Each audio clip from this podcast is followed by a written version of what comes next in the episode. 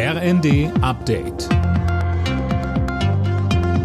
Stündlich neu. Auf den Punkt informiert. Ich bin Cornelius Dreger. Guten Abend. Für neue Autos, Busse und andere Fahrzeuge könnten in der EU schon bald strengere Schadstoffgrenzwerte gelten. Bei Verhandlungen in Brüssel haben sich Vertreter des Parlaments und der Mitgliedstaaten auf die Abgasnorm Euro 7 grundsätzlich geeinigt. Mehr von Colin Mock.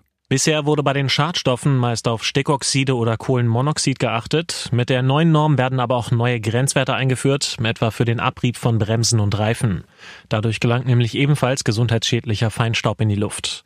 Von den neuen Regeln sind also auch Elektroautos und Wasserstofffahrzeuge betroffen.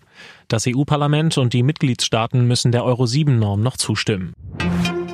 Trotz heftiger Proteste will die Bundesregierung an den angekündigten Sparmaßnahmen fürs nächste Jahr festhalten. Das hat ein Regierungssprecher gesagt. Konkret geht es beispielsweise um das Ende des günstigen Agrardiesels. Dagegen haben heute in Berlin tausende Landwirte protestiert. Ab 2025 werden erstmals dauerhaft deutsche Truppen in einem NATO-Partnerland stationiert. Rund 5000 Bundeswehrsoldaten sollen dann in Litauen leben und arbeiten.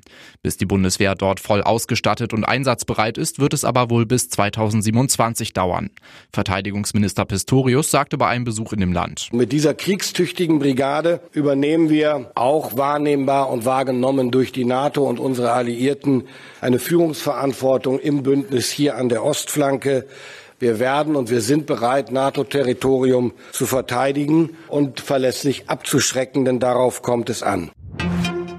Homosexuelle Paare können jetzt auch in der katholischen Kirche gesegnet werden. Papst Franziskus hat dafür sein Okay gegeben. Es wird aber betont, dass eine Verwechslung mit einer Eheschließung ausgeschlossen werden muss und die Segnung nicht bei einem Gottesdienst stattfinden darf. Alle Nachrichten auf rnd.de